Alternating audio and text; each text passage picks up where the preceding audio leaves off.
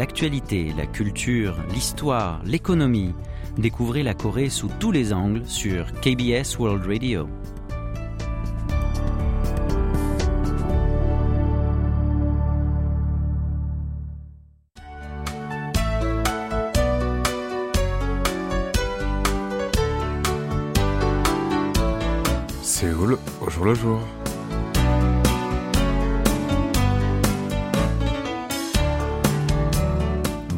Toutes et à tous et merci de nous rejoindre pour cette nouvelle édition de votre magazine de société Séoul au jour le jour.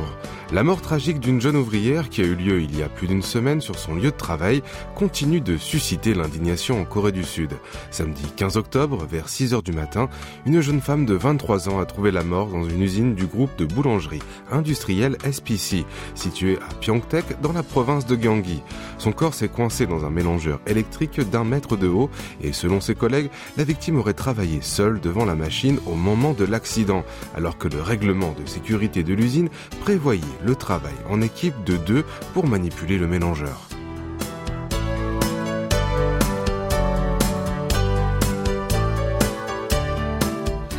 C'est surtout la réaction de la direction du groupe SPC après le drame qui a provoqué une vague de colère sur la toile. Le groupe, propriétaire de nombreuses marques de boulangerie-pâtisserie populaires, dont Paris Baguette et Paris Croissant, est resté silencieux pendant deux jours après la tragédie, tout en se permettant de publier des communiqués sur l'ouverture de son nouveau magasin à Londres. Pris sous le feu des critiques des citoyens, le président du groupe SPC, Ho Young-hin, a présenté lundi 17 octobre ses excuses à la famille de la victime et a promis de faire de son mieux pour déterminer la cause exacte de l'accident et pour empêcher qu'un tel malheur ne se reproduise. Cependant, ces excuses n'ont pas réussi à calmer la colère des internautes remontée après la publication par le syndicat d'une vidéo montrant l'usine qui tournait dès le lendemain du drame comme si de rien n'était. Sur les réseaux sociaux, les voix s'élèvent de plus en plus contre l'employeur qui ne cherche qu'à assurer ses profits au détriment de la sécurité de ses salariés, et les appels au boycott des produits des filiales du groupe SPC se multiplient rapidement. Une liste récapitulant les marques appartenant au groupe avec leur nom et logo a été partagée au moins plus de 16 000 fois. Des hashtags en coréen qui incitent les internautes à boycotter ces enseignes sont en tête des tendances sur Twitter. Yang Taeyeon, 30 ans, a dit avoir déjà supprimé sur son smartphone l'application de commande en ligne pour l'ensemble des produits du groupe en question nommé Happy Order. Son Ju-yeon, une femme de 47 ans, a indiqué quant à elle qu'elle avait tellement été marquée par cette histoire qu'elle s'était jurée de ne plus mettre les pieds dans les magasins liés d'une manière ou d'une autre aux géants de l'alimentaire. Du côté des patrons des boutiques franchisées de SPC, la crainte de voir leur chiffre d'affaires chuter est palpable. Mais ils ne sont pas sûrs de pouvoir éventuellement demander une indemnisation au groupe. Kim Yoo-jin, une employée de 31 ans, souligne l'omniprésence des marques SPC dans la vie quotidienne des Sud-Coréens, tout en regrettant l'éventuel impact que le mouvement de protestation pourrait provoquer sur les activités des franchisés. La jeune femme a espéré que cette mobilisation permettrait de sensibiliser le groupe à la gravité de l'affaire et de le pousser à assurer de meilleures conditions de travail à ses salariés.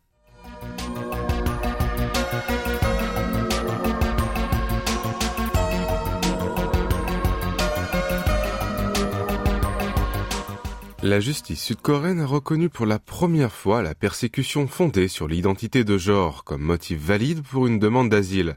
Mardi dernier, la haute cour de Séoul a donné gain de cause à un transgenre malaisien qui avait introduit un recours contre la décision des autorités sud-coréennes de l'immigration de ne pas lui accorder le statut de réfugié. Le Malaisien en question, dont le nom n'a pas été révélé, est né biologiquement garçon, mais a commencé à s'identifier comme fille vers 10 ans, et dès l'âge de 15 ans, il a entamé un traitement à base d'hormones féminines. En 2014, ce musulman a été arrêté par la police pour s'être habillé en femme lors d'une soirée et a écopé d'une amende et d'une peine d'emprisonnement de 7 jours. Pour rappel, en Malaisie, environ 60% de la population est musulmane, et la religion officielle de l'État est l'islam. Les musulmans du pays sont soumis au code pénal basé sur la charte la loi islamique issue du Coran, un code qui est différent de celui qui s'applique au reste de la population. Depuis 2016, il a voyagé en Corée du Sud plusieurs fois avant de déposer une demande de statut de réfugié en juillet 2017. Mais le bureau de l'immigration de Séoul a rejeté sa demande et il a alors saisi le tribunal via une plainte contre la décision des autorités de l'immigration. À l'instar de la Convention internationale relative aux réfugiés de 1951, la loi sud-coréenne stipule qu'une personne peut accéder au statut de réfugié si elle ne peut pas bénéficier de la protection du pays, de sa citoyenneté, en dépit d'une crainte fondée d'être persécutée pour des raisons de race, de religion, de nationalité, d'appartenance à un groupe social donné ou d'opinion politique. Le tribunal de première instance a rejeté la plainte du Malaisien en invoquant qu'il avait été embauché et avait travaillé dans son pays alors qu'il avait révélé qu'il était transgenre et que de ce fait, le risque de persécution pour son identité de genre dans son pays est difficilement justifiable. Toutefois, le tribunal de deuxième instance s'est prononcé en faveur du plaignant, en soulignant que celui-ci avait déjà été arrêté et puni pour avoir exprimé son identité de genre et qu'en cas de rapatriement, il pourrait être confronté à des menaces et son intégrité physique, sa liberté et sa dignité humaine fondamentale pourraient être en danger. Et pour notre première pause musicale, je vous propose d'écouter une chanson de Kim Dong-liul, Tashi Shijakeboja, ou recommençons encore une fois.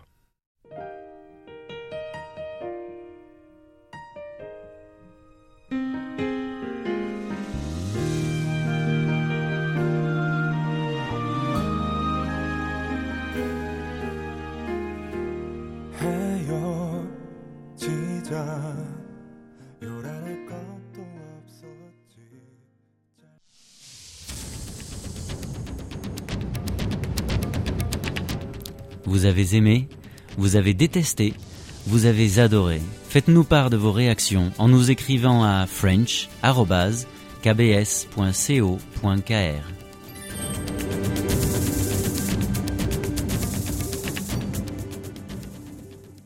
Bienvenue si vous venez de nous rejoindre, vous écoutez C'est le jour le jour en compagnie de Franck Atlani ce lundi 24 octobre. Avec la levée des restrictions liées au Covid-19 aux frontières dans la plupart des pays, nous sommes de plus en plus nombreux à planifier des voyages à l'étranger. Alors, quelles sont les destinations et les logements qui vont vous faire le plus rêver? Eh ben, pour ce qui concerne les Sud-Coréens en tout cas, on en a une petite idée, car la plateforme de réservation de logements en ligne Airbnb a récemment publié le classement des hébergements que ses utilisateurs au pays du matin clair avaient ajouté le plus de fois dans leur wishlist ou leur liste d'envie dans la catégorie ville emblématique entre le 1er janvier et le 5 octobre. Les cinq premières places de ce classement sont toutes occupées par des appartements ou des studios parisiens avec vue sur la tour Eiffel. Ces résultats ne sont pas si surprenants. Après tout, qui n'a jamais rêvé de prendre son petit déjeuner sur un balcon en regardant cette dame de fer qui règne sur la capitale française? Bien qu'on observe aujourd'hui une diversification de plus en plus grande des destinations touristiques, la tour Eiffel exerce toujours un immense pouvoir d'attraction auprès des voyageurs sud-coréens. Dans le palmarès figurent également des hébergements situés à Barcelone, à Budapest, à Bangkok, à Kyoto et à New York. Par exemple, une maison nichée dans un quartier résidentiel calme de Barcelone, à proximité du parc Güell, un chef-d'œuvre architectural de Gaudi, ou encore un appartement à Budapest, la capitale de la Hongrie, qui offre une magnifique vue nocturne sur le Danube et le bâtiment du Parlement hongrois. En mai dernier, Airbnb avait procédé à une mise à jour d'envergure de son site et créé plus de 50 catégories dans lesquelles les logements sont organisés sous forme de collections et qui permettent aux utilisateurs de la plateforme de choisir des hébergements en fonction de leur style et de leur emplacement ou des activités accessibles à proximité. Parmi celles-ci figure donc la catégorie ville emblématique dans laquelle les voyageurs peuvent trouver des locations propices à la découverte de la culture, de l'art et de l'architecture d'une ville. Les catégories comprennent également camping, patrimoine, ski, sous les tropiques, parcs nationaux ou encore vignobles.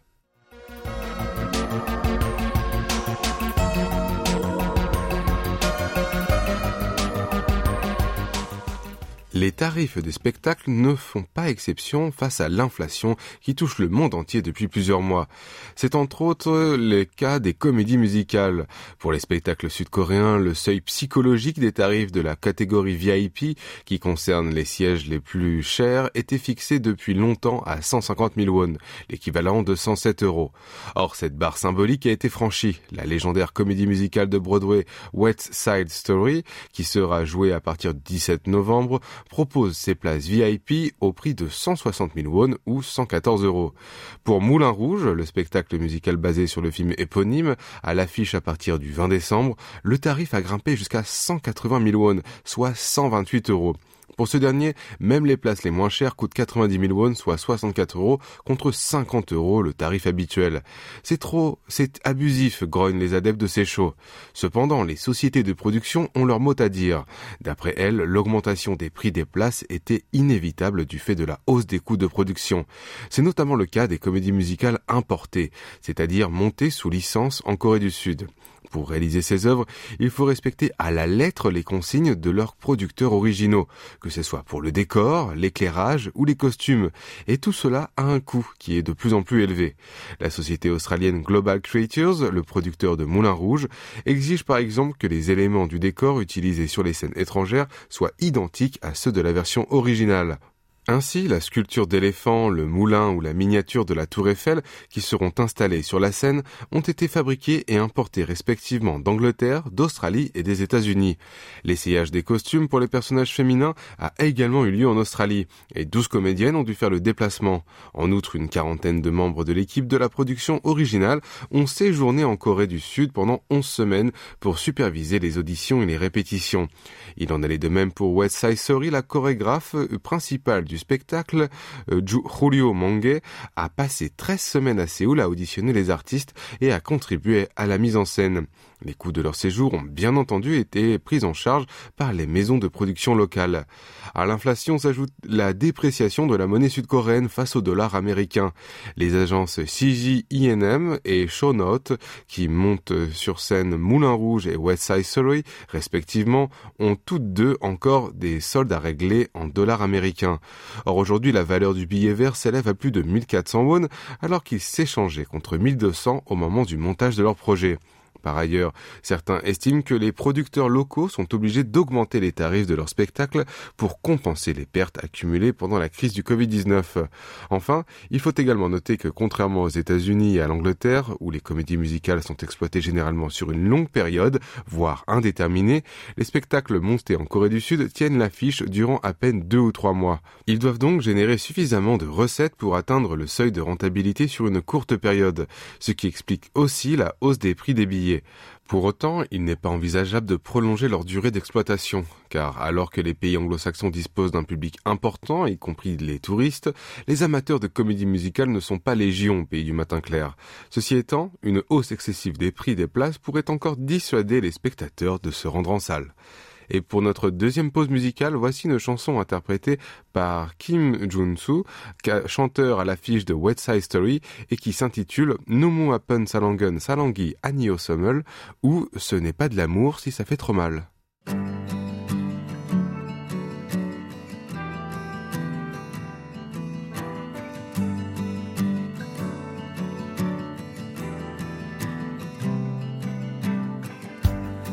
그대 보내고 멀리 가을 새와 작별하듯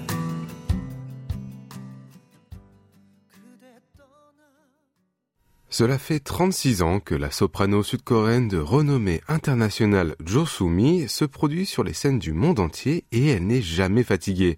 L'artiste qui fête ses 60 ans le mois prochain a récemment fait parler d'elle en participant à une émission de télé-réalité musicale intitulée Take One diffusée sur la plateforme Netflix. Dernièrement, elle a trouvé un créneau pendant son emploi du temps déjà chargé pour participer à la bande originale d'un feuilleton euh, télévisé de KBS 2 TV nommé Curtain Call. La chanson de Josumi a interprété pour cette euh, série s'intitule Mine de Leia ou Dents de Lion.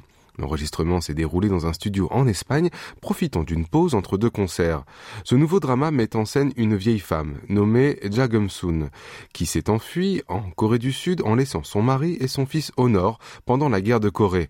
Elle a fait fortune dans l'hôtellerie, mais ses jours sont désormais comptés, et un jeune acteur de théâtre, Yu Jae-hon, qui se comporte comme le petit-fils de cette femme pour exaucer son dernier vœu. La chanson Dans de Lion de Josumi exprime le sentiment de manque et de tristesse que Gumsoon éprouve en pensant à ses êtres chers qu'il n'est pas sûr de revoir de son vivant. L'actrice chevronnée euh, Go Dushim tiendra le rôle de Gumsun. Kang Hanel interprétera celui de Jehon. Curtain Call sera diffusé tous les lundis et mardis sur la chaîne KBS 2 TV et si vous êtes en Corée du Sud, vous pouvez découvrir son premier épisode et admirer la voix pleine de douceur et de subtilité de Josumi et son titre Dans de Lion dès le lundi 31 octobre à 21h50.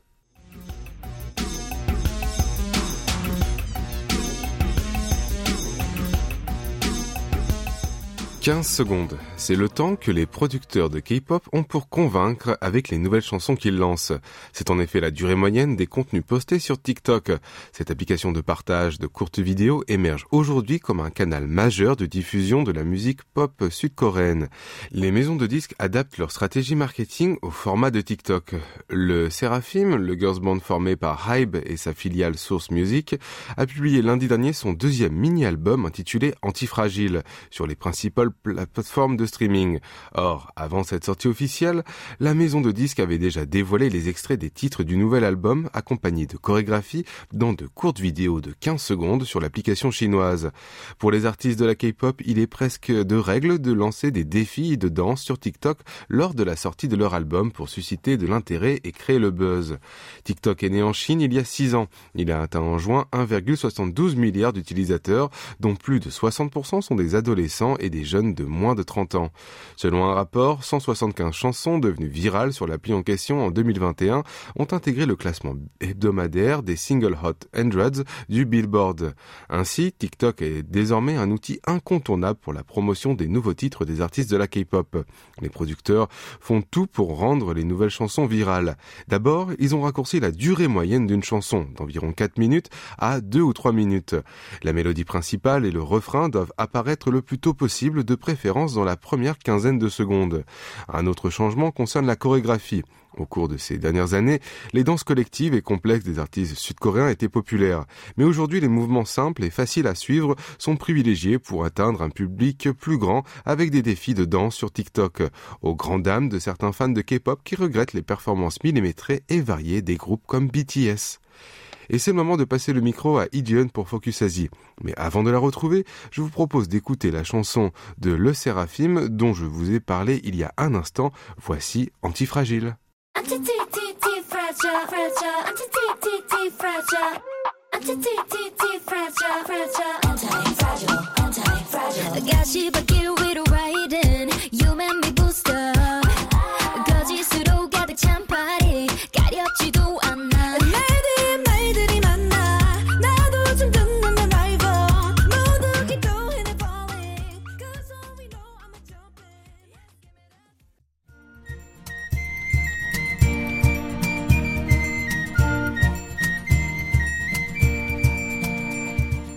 Bonjour, bienvenue dans ce nouveau numéro de Focus Asie.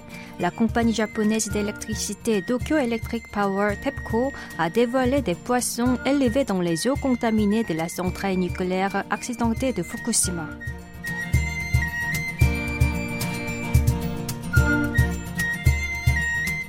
Selon l'agence de presse Kyodo News, au sein du site de la centrale nucléaire de Fukushima, la TEPCO élève des centaines de cartes IRAM dans deux conditions différentes.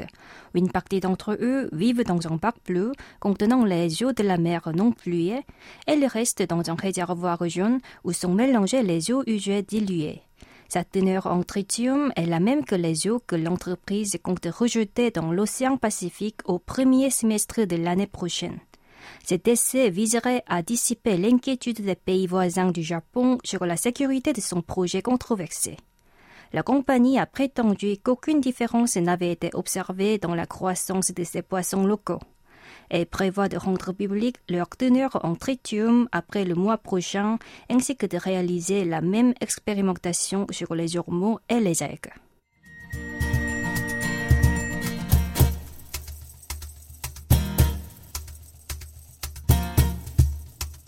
Yahoo Japan rendra obligatoire à ses utilisateurs d'enregistrer leur numéro de téléphone pour pouvoir laisser un commentaire sur les articles publiés sur son site. Selon le quotidien Dokyo Shimbun, le plus grand portail du Japon compte appliquer ces nouvelles réglementations à partir de mi-novembre, probablement pour lutter contre les commentaires malveillants. Ceux qui refusent d'entrer leurs informations personnelles pourront simplement appuyer sur le bouton d'évaluation des contenus, comme c'est didactique, c'est facile à comprendre ou un nouveau point de vue. En 2018, Yahoo Japan a interdit la publication des commentaires aux internautes qui laissent des avis dénigrants de façon répétitive.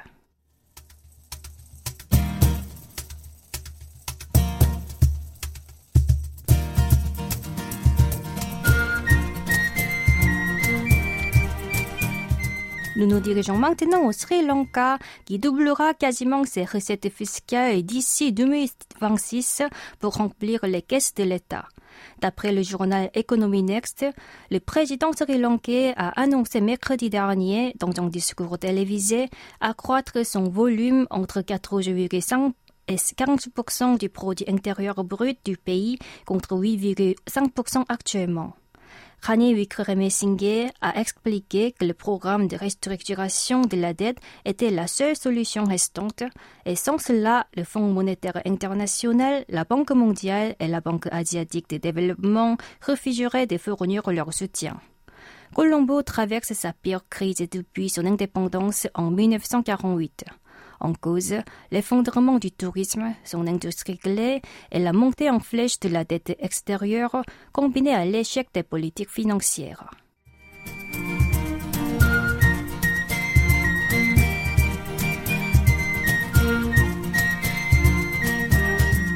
Le film documentaire birman The Road Not Taken fait un carton dans le monde. Tourné à l'iPhone par le réalisateur Ko Bao, il s'inspire de l'histoire d'un ancien soldat de l'armée birmane qui a déserté pour rejoindre le mouvement de désobéissance civile. Grâce à la collaboration du gouvernement d'unité nationale NUG, le long métrage a débarqué dans les salles d'une centaine de villes, y compris aux États-Unis, en Europe et en Asie du Sud-Est. La première projection a eu lieu le 2 octobre à Londres. En Corée du Sud, le film a été projeté le 16 octobre au cinéma Daehan du quartier de Bupyeong à Incheon, où se concentrent les expatriés birmans, accueillant quelques 600 spectateurs. Le réalisateur a souhaité, dans un entretien avec PVTV, télévision officielle du NUG, que son œuvre contribue à libérer les militaires birmans exploités par le régime autoritaire.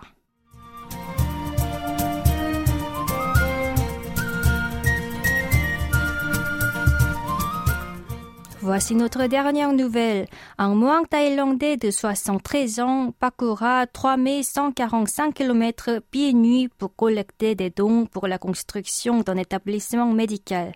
D'après le journal Dot Tiger, Luang Tabunchen a entamé son périple mercredi dernier depuis son temple dans la province de Songkhla, située au sud du territoire. Il marchera jusqu'à sa ville natale dans la province de Nakhon Phanom, dans le nord-est, en passant par Chiang Rai, ville à l'extrême nord. Cette expédition devrait durer cinq ou six mois et le seigneur traversera en tout 24 provinces. Les montants récoltés seront utilisés pour bâtir l'hôpital Phonsawan dans sa région natale. En fait, ce voyage des chaussées n'est pas son premier défi. L'an dernier, l'Asset a réussi à faire une randonnée de 1500 km de la province de Phuket jusqu'à celle de Nakhon Phanom.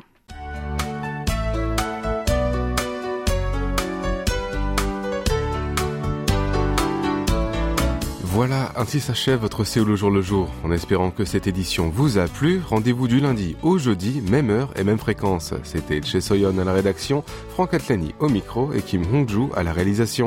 Merci de nous avoir suivis, je vous souhaite une excellente semaine.